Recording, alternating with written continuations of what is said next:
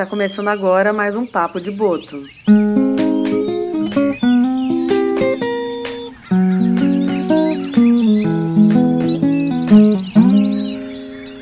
Olá a todos que estão ouvindo esse bate-papo especial do projeto Boto Cinza, um projeto desenvolvido pelo Instituto de Pesquisas Cananeia com patrocínio da Petrobras, por meio do programa Petrobras Socioambiental. Meu nome é Silvia Zambuzi e faço parte da equipe de educação ambiental do projeto Boto Cinza. Olá pessoal, meu nome é Kelly Pansardi, eu também faço parte da equipe de educação ambiental do projeto Boto Cinza. Olá a todos, eu sou Daniela Xavier e também faço parte da equipe de educação ambiental do projeto Boto Cinza. Hoje, dia 22 de março, é celebrado o Dia Mundial da Água. Essa data foi criada pela ONU em 1992 para dar visibilidade sobre o tema e para alertar a sociedade sobre a importância de preservar esse bem tão valioso e fundamental para a nossa vida e para a vida de todos os seres do planeta. E para começarmos esse papo, convidamos o Zé Carlos, caiçara, pescador e grande parceiro do projeto Boto Cinza, que vive uma relação direta com as águas aqui da nossa região. Zé, nos conte um pouco sobre sua relação com as águas e sobre a importância de Oi, tudo bom? Aqui é Zé Carlos, de Zé Carlos Cubas. Estou aqui convidado para dar uma, uma pequena participação aqui do, desse dia maravilhoso, para mim especial, né? como já falei, pescador, nascido aqui mesmo na região, nascido aqui mesmo nessa região, na Ilha Comprida, e aqui vivi a minha vida como pescador, vivendo só no mar, no mar mesmo. Foi de onde tirei meus os alimentos, enfim, que me criei no mar.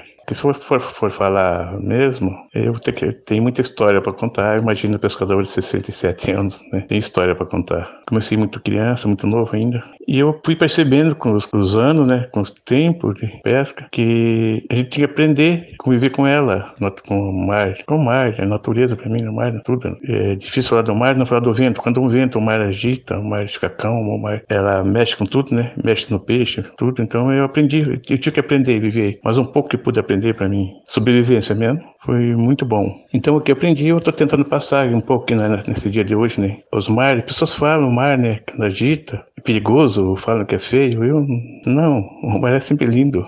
Não é, não é bonito, é lindo. E para ir para o oceano tem as barras que nós falamos, né? Boca de barra. Então, quando venta muito, ele, ele fica o mar, o mar grosso. Nós falamos mar ditado. Aí eu tive que aprender a viver com isso, né? E me considero um bom pescador, né? Aprendendo, né? O mar e assim foi a minha vida. Já vou falar para vocês, eu fui um privilégio escolher essa minha profissão, né? Aprendi muito com o mar. Ali eu fui minha escola. Eu falo escola, mas eu vou falar para vocês uma faculdade mesmo que eu fiz ali. Aí eu, eu conto somando uns 53, 54 anos que vivi no mar, né? Tenho um grande respeito por esse mar, grande consideração pelo mar, certas águas. Eu falo mar, águas, que para mim é, é, as águas. Né? Cananéia é uma região, é uma região de muita riqueza de natureza, né? O que rodeia as águas, ela é uma riqueza enorme. O conhecimento que eu tenho das águas, pelos meus trabalhos também que fiz na colônia também, né? Ouvi falar muito de Cananéia, pela qualidade das águas aqui, por ser uma região de muita de muita criador, é, uma, é um criador de peixe, né? eu sempre falo berço de, de criação de peixe, né? Desses braços de rio todos que tem aí, né? E não só os rios que se cria os peixes aqui, como ele é uma boca de barra bem aqui central aqui, muitos peixes vêm aqui desovar e outros desovam aqui mesmo, que nem o camarão, e sai para o mar, né? Para o oceano. Então tem uma, uma, uma enorme variedade de, de espécies. O que se cria aqui, se cria, e o que não se cria, sai para o mar. Então, quando você fala assim das águas daqui, a gente fala das espécies, né, que tem aqui. E, e as espécies que tem aqui, não só o peixe, como os mariscos, osso e, mexilhão, caranguejo, etc. Todos falam das qualidades dos produtos cananeia, né, falando do, do, do, enfim, do que está no mar. Então isso, isso vem tudo das águas, claro.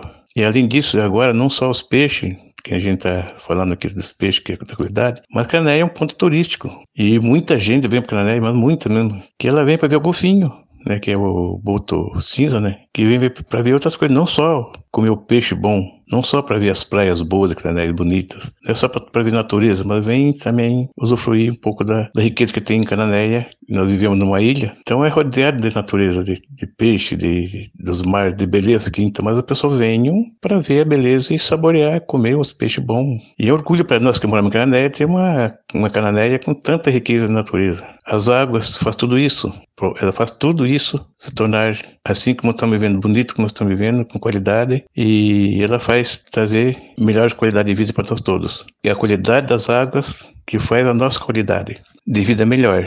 E além disso, preservar a natureza, claro que é o principal objetivo, né, de ter essas águas maravilhosas. Preservando as águas, preserva-se outras espécies, não é? E esse papel de para preservar é nosso, não é só do pescador, é do, de todos nós, todo ser humano ter, teremos a obrigação de proteger bem essa, essas águas, que não dá para comer um peixe saudável se a água é suja, né?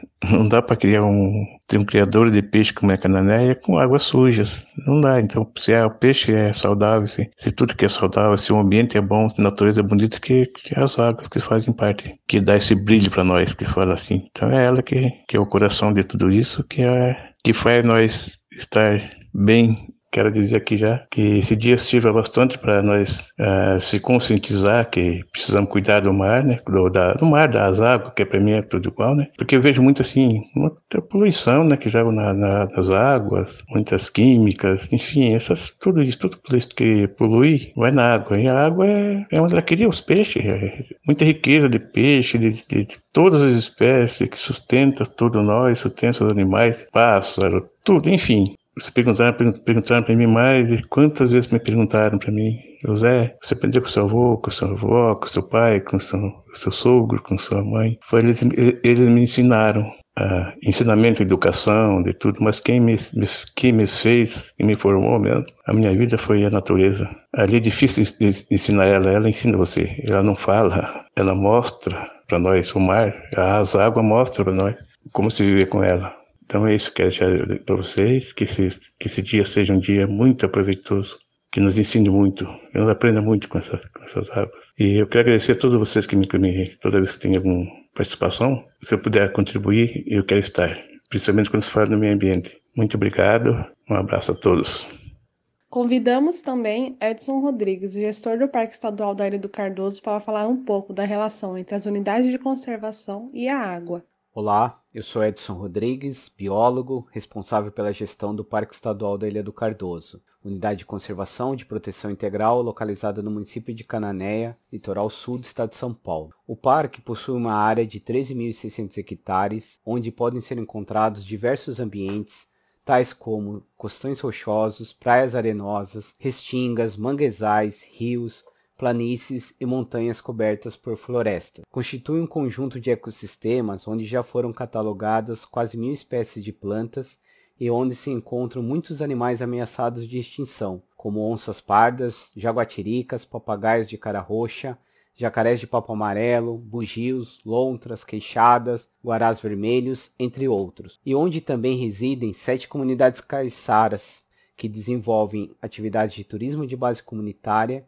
e a pesca artesanal, bem como uma comunidade indígena. As unidades de conservação, de forma geral, constituem espaços territoriais e marinhos detentores de atributos naturais e culturais de especial relevância para a conservação, preservação e uso sustentável de seus recursos, desempenhando um papel altamente significativo para a manutenção da diversidade biológica. No estado de São Paulo, a gestão das unidades de conservação estaduais é realizada pela Fundação Florestal, órgão responsável pela gestão de mais de 100 unidades de conservação, que juntas representam mais de 4 milhões e meio de hectares de áreas protegidas, correspondendo a 18% do território paulista e 50% do mar territorial. Mas qual é a relação das unidades de conservação com a água? Como todos sabemos, a vida no planeta só é possível graças à presença de água. Contudo, apesar do nosso planeta ser repleto de água, estima-se que menos de 1% esteja disponível para o consumo humano. E esta água também não está distribuída igualmente por todo o planeta, existindo muitos locais onde esse recurso é bastante escasso. Portanto, cuidar das fontes de água é fundamental para a sobrevivência de todos os seres vivos. E aí que vem a importância das unidades de conservação e dessas outras áreas protegidas, que dentre os inúmeros serviços ambientais também protege a água. Segundo levantamentos da Fundação Florestal, cerca de 62% da água utilizada para abastecimento das cidades do estado de São Paulo vem das unidades de conservação e das suas zonas de amortecimento. As unidades de conservação desempenham um importante papel para a proteção e uso sustentável de inúmeras nascentes, cursos d'água, bem como águas estuarinas, lagunares e costeiras. Mas devemos lembrar que a conservação deste bem, que permite a vida, é de responsabilidade de todos.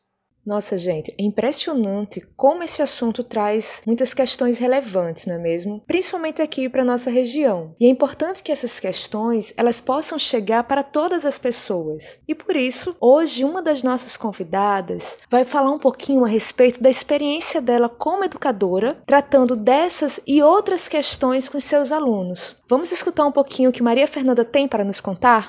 Olá, Desde já quero agradecer o convite para este bate-papo. Neste dia 22 de março, Dia Mundial da Água, é de extrema importância debater esse tema, principalmente olhar para as nossas águas. Sabemos que Cananéia transborda água em fartura. Canané é água, Canané é rio, é mar, é oceano. Somos abençoados pelas águas. Mas como anda a qualidade delas? Meu nome é Maria Fernanda Carvalho e sou educadora no município de Cananéia desde 2003, trabalhando com projetos em educação ambiental. Meu tema de estudo atualmente é a cultura oceânica, muito focada com as crianças em observar no seu ambiente mais próximo questões como o consumo, a produção de resíduos e a proposição de alternativas sustentáveis, bem como ações de divulgação e conscientização, principalmente sobre a poluição marinha. Este ano entramos na década da ciência oceânica, importante momento para refletirmos o que nos conectam com as águas e qual a nossa interdependência com elas. Apesar de morarmos no planeta azul, onde cerca de 70% da nossa superfície é coberta por água, assim semelhante como na constituição do corpo humano, sabemos que a água potável disponível atualmente é mínima e mal distribuída, o que já é um ponto de atenção. Nós, professores da rede municipal, já temos em nosso currículo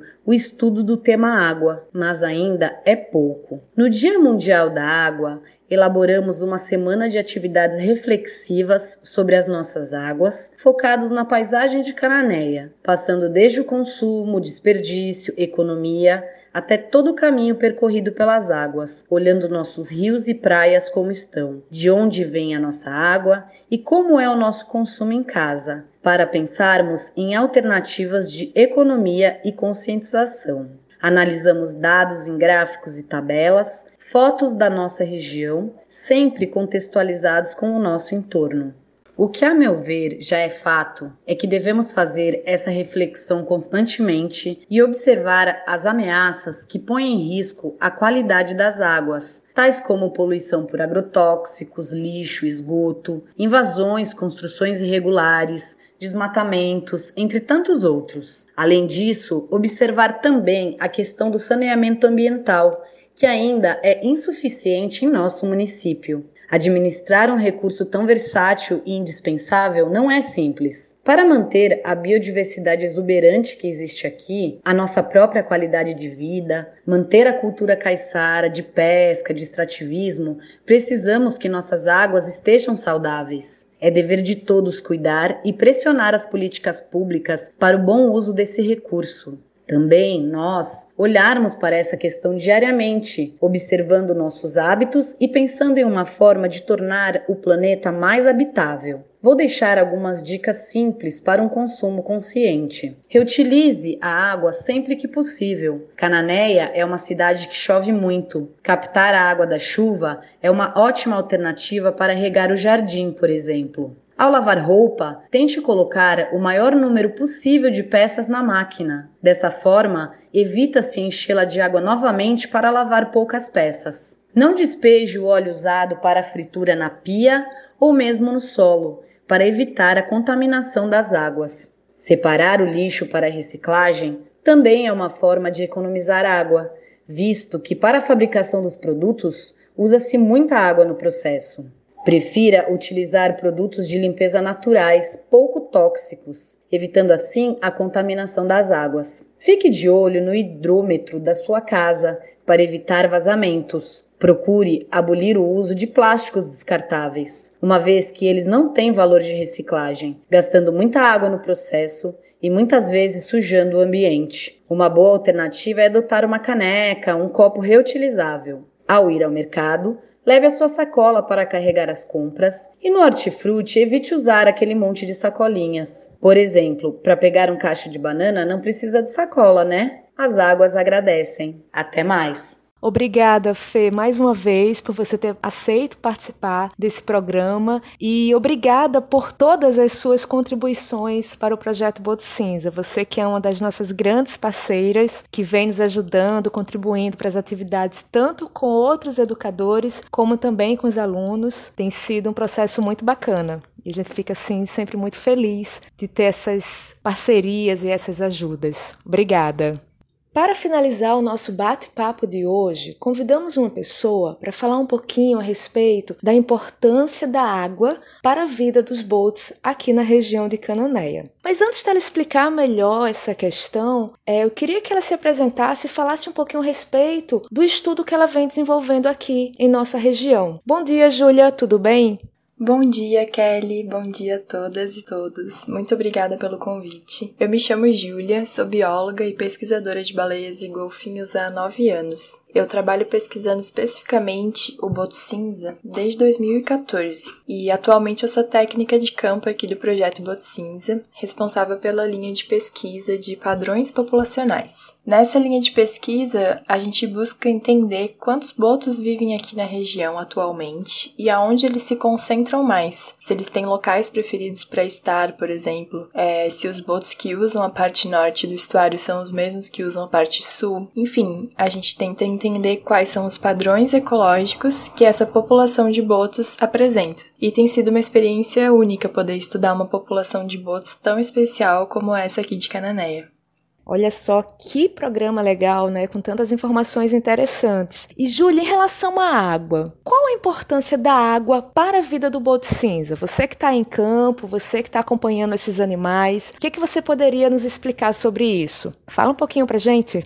Bom, os botos são mamíferos aquáticos, ou seja, animais que vivem exclusivamente nesse ambiente, realizando ali todas as funções básicas para sobreviver. E assim como para a gente e para todos os seres vivos, a água é um componente vital, fundamental para a vida dos botos. É, quando a gente pensa no consumo de água para hidratação, no caso dos botos, ela vem do próprio alimento que eles consomem. Então, quando eles se alimentam de uma presa, além de eles obterem a energia e a nutrição, eles também retiram a quantidade de água suficiente necessária para a sobrevivência. A principal presa dos botos, no caso, são os peixes, e quando eles se alimentam de, desses peixes, indiretamente os botos estão assimilando tudo aquilo que os peixes, por sua vez, já se alimentaram. A gente chama isso de estar no topo da cadeia alimentar, já que os botos são predadores de peixes, que por sua vez comem peixes menores, que vão comer animais invertebrados. Então, os botos acumulam no seu corpo componentes de toda essa cadeia alimentar, e daí a importância da qualidade da água no ambiente que vivem. Além da qualidade do ambiente em si refletir na saúde desses animais, também reflete na disponibilidade e na qualidade das presas que eles consomem. Aqui em Cananéia, o complexo estuarino é a casa dos botos. Além de se alimentarem, eles se reproduzem aqui. Os filhotes nascem, crescem e aprendem tudo aqui. E para tudo isso continuar acontecendo, é necessário que esse ambiente esteja saudável e preservado. Entendi. Então, os peixes que os botos se alimentam nascem aqui dentro do estuário. Então, a água do estuário, nessa região estuarina, é super importante para a sobrevivência dos botos e para a hidratação deles também, né? já que eles pegam a água que precisam das presas. Muito legal isso. E, Júlia, tipo de perigos, de problemas devem ser evitados para que os botos continuem aqui na região de Cananéia? O que é que você poderia falar a respeito disso? Olha, eu acredito que muitas coisas poderiam ser prejudiciais para os botos aqui da região, seja a contaminação da água por efluentes de esgoto, a poluição com resíduos plásticos, um grande tráfego de embarcações e até mesmo uma sobrepesca das presas. Até o momento, o ambiente não parece sofrer gravemente nenhuma dessas questões, e a gente deve continuar lutando para que isso permaneça assim. A educação aqui entra como uma parte fundamental. Quanto mais os barqueiros aprenderem como se aproximar dos botos corretamente, quanto mais a pesca respeitar o limite de retirada de presas, quanto mais a população entender a importância da presença do boto aqui e os gestores locais valorizarem a conservação do ambiente, melhor para todo mundo. A presença do boto aqui gera emprego e renda através do turismo, e o papel biológico do boto no estuário regula a ocorrência dos peixes também. Então é lucro para todos nós que o boto viva bem e que o estuário permaneça saudável. É preciso a gente lembrar que não existe um lugar para onde vai tudo aquilo que a gente joga fora. Não existe esse fora. Todo lixo que a gente gera ao longo da nossa vida continua no planeta e vai continuar por muito tempo ainda, mesmo quando a gente já não estiver mais aqui. Boa parte desse lixo jogado nas ruas acaba eventualmente chegando na água seja nos mares, nos rios ou nos estuários. Eu me refiro aqui aos nossos resíduos individuais, como aquele canudo plástico que ninguém mais precisa usar, ou os copos descartáveis que a gente pode substituir por copos reutilizáveis, mas também, principalmente, ao lixo que a gente não vê assim tão escancarado, como a poluição gerada pelas grandes empresas, ou os esgotos que não são tratados corretamente, e até mesmo o microplástico presente até nas pastas dentais que a gente usa na nossa pia e que vai direto para a água. Se todos esses prejuízos são causados por nós, eu acredito que as soluções também podem e devem partir da gente, até porque a nossa qualidade de vida depende diretamente da preservação da natureza. Então, além de repensarmos nossa forma de consumo buscando uma existência mais sustentável, a gente também deve cobrar das pessoas em posição de poder ações efetivas para a conservação. Júlia, muito obrigada pelas suas contribuições, pelas suas informações. Bom saber que o Boto Cinza está aqui na região porque é um ambiente favorável para ele, essa espécie tão querida, tão conhecida aqui na região de Cananéia. É, esperamos que você possa passar outras informações para gente, não só você, mas os demais colegas do projeto Boto Cinza. Queria agradecer mais uma vez a sua participação. Obrigada. Muito obrigada a todos os ouvintes da Transmar FM de Cananéia e especialmente a todos que participaram desse Papo de Boto, um espaço tão importante criado pelo projeto Boto Cinza, nesse momento que precisamos de mais e melhores informações para enriquecer nosso dia a dia. E fiquem ligados, pois em breve teremos mais Papo de Boto para vocês.